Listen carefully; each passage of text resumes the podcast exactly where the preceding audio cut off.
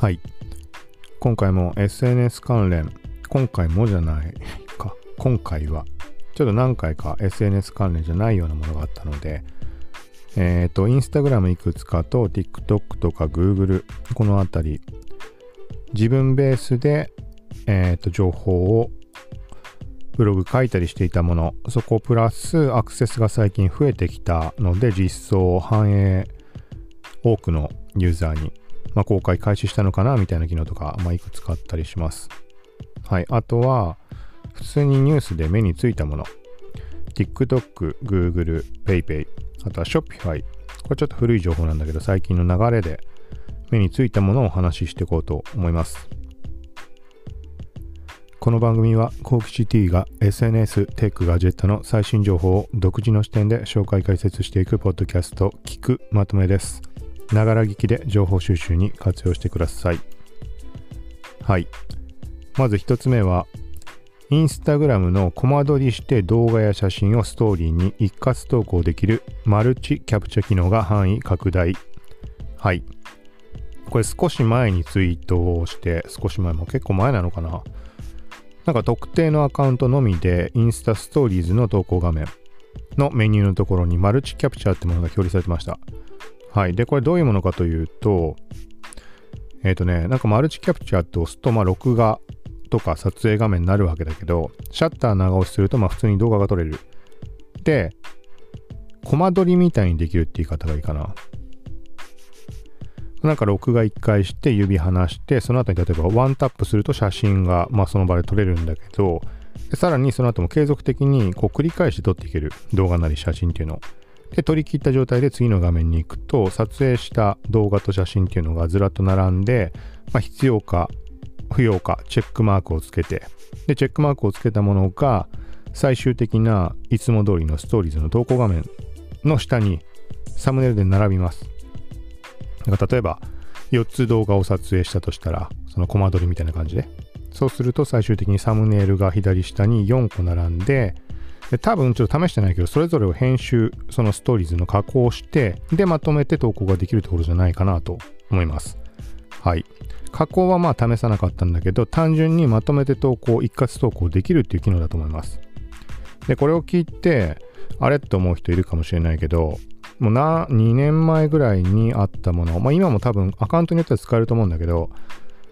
えっ、ー、と、長い動画をストーリーズに投稿しようとした時に、勝手に15秒単位で区切ってくれて、今現在だと多分最大 4, 4つまで分割自動でしてくれて、一括投稿できる機能っていうのが存在すると思います。はい、それと、まあ、なんとなく似てる UI、見た目的にも、その下にサムネイル並んで、まとめて投稿っていう感じも、まあ、似たところあるし、ただし、その機能に関しては動画の分割機能なので、静止画を間に、ま、挟むことが当然できなかったわけで、はい。で、今回のマルチキャプチャーに関しては、さっき言ったみたいに動画と静止画も入れられるので、動画撮って、次静止画撮って、まあ、静止画もう一回撮って動画撮ってまた静止画とかそんなことを繰り返せます。ちょっと上限の時間がどうこうってわかんないんだけど、なんかね、シャッターを押しっぱなしにしてると、やっぱりあの、通常のごまコマ撮りを撮るときみたいにこう進んでいくんだよね。メーターというかこの N を一周していくみたいな。ちょっと嘘かもしれないけど、なんかそんなイメージが頭の中に残ってて、だからもしかしたら例えば上限1分とかそういうのがあって、その間の分ならまとめて投稿できるみたいな。なんかそういう感じかもしれないです。これちょっと細かいところは、まあ、確認してもあれなので、そのアイコン出た時に、あの自分で、まあ、気になる人は試してみてくださいっていう感じになります。はい。で、ここら辺は今回のあの URL 一応もうすでに目次として貼ってあるので、他の外部のメディアのものも自分のものも、ま、そこ見てチェックしてもらえたらと。続いて、インスタストーリーズのレベル機能がテスト中。はい。グリッドラインと水準器で水平確認。これも結構前に話、マルチキャプチャーと同じぐらいの時に特定のアカウントで出ていて、で、ここ数日めちゃくちゃアクセス増えてるので、おそらくテスト範囲対象ユーザーが広がったっていうことなのか、最近ちょっとそうだな、Twitter とかも情報ちゃんと見てないから、公式アナウンスがあったかどうかって言われると、俺自身は把握できてないんだけど、うん、どうなんだろうね。まあ、何にしても、あの、この機能ついた人はレベルっていう項目がストーリーズの投稿画面に出るので、まあ、一目でわかると思います。で、これはね、まあなんだろうね、どういうところを考慮してんのかな。まああったら使う人もいるだろうぐらいではあるんだけど、要はカメラの傾き、スマホの傾きを確認できる機能。ちゃんと水平になってて、前後の傾きとかも多分ね、うん、判定してくれるというか、要はあの、スマホの上の部分が奥に傾いてるか、手前に来すぎてないかとか、それも、あのなんかね、この角度によってカクってなってなんか振動が伝わってきて iPhone だと、うん、ぴったりの位置に行くと分かるように教えてくれるようになってます。まあ見た目でも照準みたいなのでも教えてくれるんだけど、どうなんだろうね、そこまで使うものかな。なんかちょっと傾いたって別に良くないかって思うんだけど、ちょっとわかんないけど、なんだろうね、リールの画面では出てなかったような気がするし、でもあれか、動画を撮影してリールにアップするってこともできるし、まあ、あって悪いことはないと思うけど、まあ、なんかそんな感じです。だからまあそうだね。なんか急にそん変なのが出たからと思って調べてきてる人がいるのかなって結構な勢いで来てたので、はい、これもまあリンク貼ってあります。続いて、インスタグラムスレッズのビデオノート機能自動文字起こし。なんかここについてマットさんがツイートをしていました。なんかどういう意味合いで言ってるのかって、まあ英語俺よくわかんないので翻訳見てもなんかいまいち伝わってこなかったんだけど、ま、なんか盛り上がって使われてるよみたいな話なのかな。これ日本国内どうなんだろうね。スレッズって俺もごく稀に触ってみることしかしないので、うん。あ、スレッズわからない人用に言うと、まあ LINE インスタ版の LINE みたいなものってざっくめちゃくちゃざっくり言うとそんな感じです。あのメッセージ専用の独立したアプリ、インスタグラムスレッズ、はい、ってのがあります。どのぐらいの人が使ってんだろうってちょっと疑問だけど、で、そこでストーリーのやり取りとかもできたりするんだけど、そんな中、テスト中として結構前に上がったものって、えっ、ー、とね、まあ DM で要は動画を送るときなのかな？に自動で文字起こししてキャプションを入れてくれる。要はテロップみたいなことだと思うんだけど、はい。で、そういう機能があって、これはだからもうアメリカではもう公開されてるって話なのか、よくわかんないんだけど、何にしてもツイート内で触れられているのが、まあさっき言ったようにキャプションが入るわけじゃん。動画を撮影したら、文字が。だからこの文字起こし機能が便利だっていうところで、それで作った動画を TikTok だとか、他の動画プラットフォームにアップしているユーザーたちがなんか多いみたいなニュアンス今言ったままでいいかわかんない。なんかそんな感じに取れることを、まツイートしています。はい。だから日本でどうこうなのかってちょっとわかんないけど、まあ、何にしてもあれだよね、文字起こしにしたって、あれだよね、英語が先にやっぱ、うん、日本語ってね、結構特殊な言語になってくるから、はい。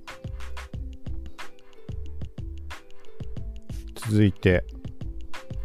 これは、インスタグラムのリールズの機能に関する広告をインスタグラムがまあ売ってるらしくて、なんかそれがインドで公開されていて面白い。というか奇妙というか変変な広告が流れてますよみたいな。なんかそんな話。これ YouTube に動画が上がっています、まあ、見ても俺は把握はできないんだけどその動画に関してあのもうなんかコメントをしてる人たちがコメントというか Twitter 上で見かけたんだけど、まあ、なんかそれを見る限りなんか奇妙っていう声となんか面白いっていう声となんかそんな感じなのかなってうん、よくは分かってないけど。まあ、これもリンク貼っておきます。英語だと Instagram Reels All New Funny As みたいに、はい、なってます。ここからは、えっ、ー、と、まあニュースとか、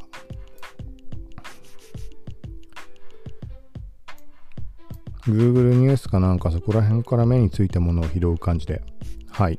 この少し前に触れたもので TikTok がついに投げ銭機能を2021年から開始。ライブ配信者の収益化元年にみたいに話上がってるみたいです。Yahoo! ニュースビジネスインサイダージャパンはい、これどういう流れで言ってたっけ？なんかその投げ銭の話、TikTok に関しても前に触れてたと思うんだけど、あんま記憶ないんだよな。商品販売とごっちゃになってんのかもしれないけど、商品販売に関しては、まあ、さっき言った Shopify と、あとは Teespring、アメリカかなんかに関しては Teespring っていう、日本でいう、まあ、すずりみたいな、そういうサービス。はい、そこと連携して販売ができるとかできないとかってなんか話ありました。9月ぐらいに話し上がったのかな。はい。で、今、この投げ銭のところを見てみると、7月から開始しているライブ配信機能 TikTok ライブ上で使えるもの。はい。ま、やっぱそうだよね。投げ銭ってなるとライブが基本だよね。ただ、あれだね、これなんかあんま、俺まあ YouTube のこと詳しくないかわかんないけど、見る側としてもそうだし、配信側としてもわからないんだけど、あの、ライブ配信じゃなくても投げ銭できるやつあるよね。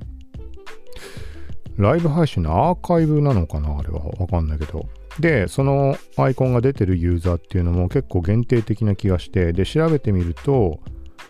うん、やっぱまあある程度限定的な人でしか使えないみたいなことを書いてあるんだけど、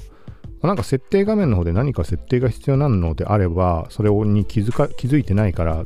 使えてないって人もいるのかもしれないし、なんとも言えないけど、めちゃくちゃでかいアカウント、チャンネルとかでもなんかその機能ついてないところもあるし、かと思うと、何千人かチャンネル登録者の人でも出てたりするんだよね。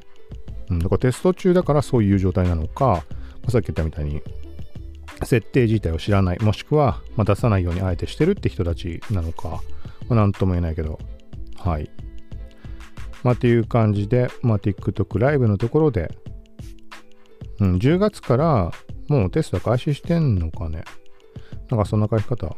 してます。はい、これもリンクを貼ってあるので、そこから見てみてください。詳細は。続いて、PayPay のサーバーに不正アクセス、加盟店情報など2000万件に流出の可能性。はい、IT メディアニュースの記事です。まあでもこれはもうあれだよね。もうしょうがないって言ったらしょうがないよね。だってこれが、これを防ぐって言ったらもうサービスを利用しないしかないじゃん。まあたまに触れてるけど、Facebook で情報が漏れてしまったっつってもうそれどうしようもないかみたいな。って言ってもね、みんながみんなどうしようもないからもう気にしないって言ってたらそれじゃあ困ってしまう話になるだろうけど、うんまあ、特にコロナでいろいろ加速してってる中、オンライン、今までオンライン消費っていうとこに全く関わらなかった人たちが一斉に使い始めたっていう2020年なわけで、そうなるとよりね、あのより多くの人が使うサービスになればなるほど、まあ、狙われやすいんだろうし、うん、うん、なんか悩ましいところというか、便利になると、うんまあ、当然狙われるようになるんだろうから、はい。まあ一応、流出の恐れがある情報は上記のほか、上記のほか？えっ、ー、と、ちょっと最初から見ていくか。まあ、不正アクセスの被害を受け、加盟店の名称、住所、代表者名など2007万6016件の情報が流出した恐れがあると発表した。はい。悪用された形跡は今のところないっていう話で、一般ユーザーの個人情報は流出してないって、あ、そういうことなんだね。うーん。そっか。じゃあまあちょっと俺が言ったの違うね。俺はもう一般の消費者視点の話をしていたので。はい。で、流出の恐れがある情報は上記のほか、PayPay の営業先の名称と住所、PayPay 従業員の氏名と連絡先、PayPay の代理店パートナー企業の社名と担当者名など、11月28日にブラジルからの不審なアクセス履歴を発見し、12月1日から調査した結果、情報流出の可能性を確認したというはい、っていう風になってます。うん。特殊なスキルを持つ第三者であれば、社員しか閲覧できないはずの情報を見られる情報になっていた。特殊なスキルを持つ第三者であれば、社員しか閲覧できないはずの、ああ、情報を見られる状態になっていた。なんか、なんかよくわかんない書き方だけどな。うん。ね、まあ何しても対策とかでいろいろ強化していくみたいな話になってるみたいです。はい。そうなんだね。加盟店側の話なんだね。はい。続いて、Google 放置アカウントの保存データ削除へ2年利用がないフォト、Gmail、ドライブが対象。これも IT メディアニュースです。これは少し前にポッドキャストで配信したところの絡みです。あのー、上限15ギガになって、なんだっけ ?Google フォトが絡んでたよね。Google フォトの保存容量の話だったか。15ギガまでってなって、その時に Google ドライブとか Gmail の容量と合わせて15ギガ分になるっていう話。はい。で、超過分はお金を払うことで、まあ、容量を購入すればもちろん使えるんだけど、みたいな話がありました。はい。で、そこの絡みで話上がったと思うんだけど、まあ、ここ書いてあるままなんだろうけど、えっ、ー、と、あ、容量オーバーしたままで、使い続けているユーザーの保存データを削除すると発表だって、2021年6月にポリシーを変更する。はい。ちょっとここも読んでみます。2年以上使われていないサービスの全データを削除する。例えば Gmail と Google ドライブは使っているが Google フォトは使っていないというユーザーの場合は Google フォト内のデータを一括削除する。うーん、ちょっとわかりづらいな。Google アカウントは15ギガまでの保存容量が無料で提供されているが、保存容量の上限を超えたまま2年以上空き容量の確保や追加の保存容量の購入などを行わずにいると全てのデータが削除される可能性があるという。はい。で、削除の3ヶ月以上前にメールで通知が来るとのことです。はい。みたいな感じなので、これはちょっとあれだね、該当する人はきちんと調べてもらうのがいいかなと。ちょっとここだけ見ても、うん、細かなところ、そのあれだね、Gmail、Google ドライブは使っているが Google フォトは使っていないというユーザーの場合は Google フォト内のデータを一括削除する。これで伝わるものなのかな？ちょっと俺にはわかんない。もうそもそもあんまり Google のなんかそういうサービス使わないので、Gmail も使ってないに等しい。使ってないっていうというか、あの、Gmail 上で確認することってないし、うん、あんま使ってないので、ね、Google ドライブもほぼ使ってないし、Google フォトは最近いいなと思って使ってるんだけど、はい、みたいな感じです。続いて、はい、次が一番最後の項目。これは、前回、まあ、ショッピファについていろいろ、まあ、そんな専門的な話ではなく、全然知識はないんだけど、いろいろ試しながら、まあ、興味ある人は聞いてもらったらいいかなみたいなので話をしました。特に世界発送する商品、写真のグッズの販売とかそういうところの視点でまあ話をしていたんだけど、まあ、その流れで、えっ、ー、とね、ショッピファーについてちょっとググっていたら、2020年の5月ぐらいの話ネットショップ担当者フォーラム上がっていたので、ちょっとこれ見ようと思います。EC プラットフォーム Shopify がローカル配送や分割払い、SNS 連携、資金管理など新機能を発表。5月27日の記事です。はい。5月の時点で、そう、なんか今回、この中身をいろいろ見たときに、あ、こんなのもあるんだって思ってたものとかがここに並んでました。だから、まあ今年になって導入された機能なんだね。だタイミング考えると、やっぱりオンライン消費加速とか、コロナ禍とか、ウィズコロナとか、外出自粛とか、まあそこの流れで、うん、って感じかな。まさしくそんな感じのところあります。ちょっとここを読んできます。Shopify アプリ、ショップや Facebook ショップスなど販売チャンネルが多様化。はい、これはまあ、普段専門的に話、専門的って言い方あれだけど、まあ、特化した話をしているインスタ関連の話、インスタグラムショッピング機能とか、そこから変わってインスタショップってなった時の、ここの機能が、その、ショッピファイのファイガーの中に用意されたっていうそういう話です。前回の中でも増えたかな。はい、だからもともとあった、その、インスタグラムとか Facebook 関連のアプリっていうのがもう現在はなんかもう削除してくださいみたいな表示が出るんでね、本当に削除して大丈夫なのかって、その前回触れたみたいにインサイトがあの空っぽになってしまった。なんか新しい、その、新しい方のアプリでコマースマネージャーと連携したせいなのか、今まで使ったデータが吹っ飛んだんだよね。そうとかあったから、うん、まあ良くも悪くもってとこだけど、まあそこら辺の話が5月の時点で上がってます。続いて、近隣住民に販売するローカルデリバリー開始。はい、なんかこれね、ショッピング内で書いてあって、なんかいまいち把握できなかったんだけど、ちょっとここ読んでみます。マーチャントが近隣住民に限定して商品を販売する機能、ローカルデリバリーを開始した。店舗からの距離や郵便番号で配送エリアを制限できる。配送料や最低注文価格を設定することも可能。で、まあ、段階的に現在は拡充していて、ショッピファイ、なんて読むんだこれ。リユニリユナイト？リユナイト？リユニット？リユナイトかな？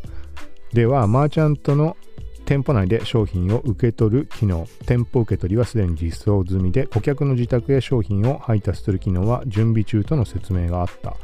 みたいに言ってます。なんかこれチェックボックスつけて対応するかどうかみたいなのが、まあ、管理画面上で目に入ったので、ちょっと細かいところはここは、まあ、把握もできてないので気になる人は、まあ、こういう機能もあるよみたいな感じで捉えてもらえると。続いて、分割払い機能を米国で年内に導入予定。はい。年内ってことは2020年の記事だから、もう12月だけどどうなったんだろうなってとこだけど。はい。ショッピファイが提供しているアカウント決済サービス、ショップペインに分割払いの機能を実装する。分割払いを利用してもユーザーは利息や手数料がかからないとしている。今年中に米国で開始する予定。これは、あれだね。すごいね。手数料かからないわけでしょ、利息や手数料。ってなると、最近のもう本当に打倒アマゾン的な、そこの流れ、後押し、なんか、えっ、とあれ、サイバーマンデーだとか、ブラックフライデーとかとかのその時の売り上げがすごいみたいな話も別のニュースで上がったりしたけど、 Shopify の話。はい。続いてカスタマイズ機能ショップチャンネルを開発中。ショッピングアプリでのストアの見せ方などをカスタマイズできる機能、ショップチャンネル、チャンネル、チャンネル？を開発していることも発表した。この5月の話だからね。ショッピングアプリでのストアの見せ方。どういうことだろう？ちょっとわかんないな。まあ、なんかカナダや米国で先行して提供予定ってなってます。で、続いて一番最後、資金管理サービス、ショッピファイバランスを米国で開始予定。売上の入金、支払い、借り入れなどを管理するビジネスアカウント機能、ショッピファイバランスを2020年後半に米国で開始予定。はい。ショッピファイバランスアカウントで売上や支払いを統合し、資金へのアクセスを簡単にして1箇所で管理できるとしている。はい、みたいな話です。なんかこんな感じで5月の時点で話し上がってるので、まあ、てことはその後にもいろいろ動きはあったんだろうなとは思うけど、はい、まあこれは、本当に、本当にというか、まあ自分自身もいろいろ今思うところが試したりもしているので、なんか本当に前回ので長いから聞いてない人もいるかもしれないけど、あの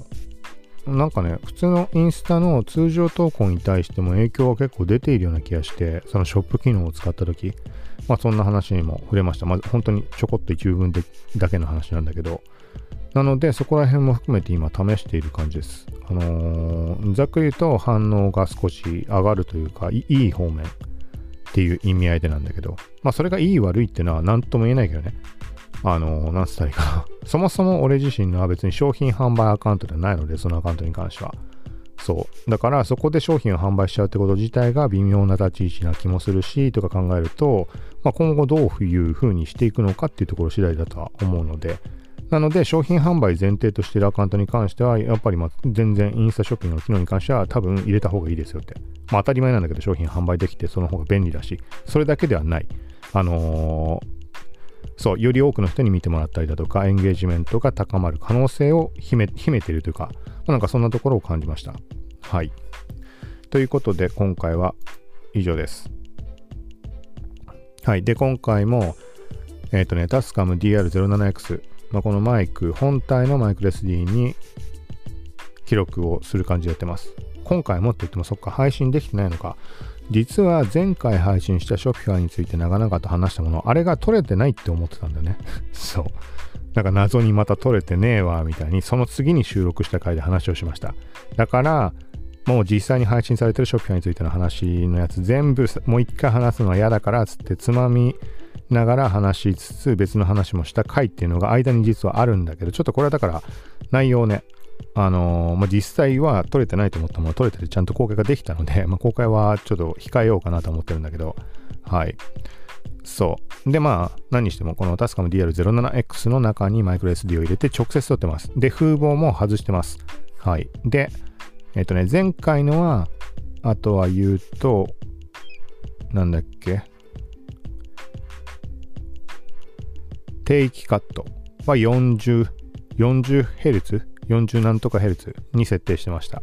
で、今回はま比較用にと思って定期型なしにしています。はい。なんかここはまあ自分用のメモと、あのー、最近ってちょっとそれ言ってなかったし、概要欄入れてないかもしれないけど、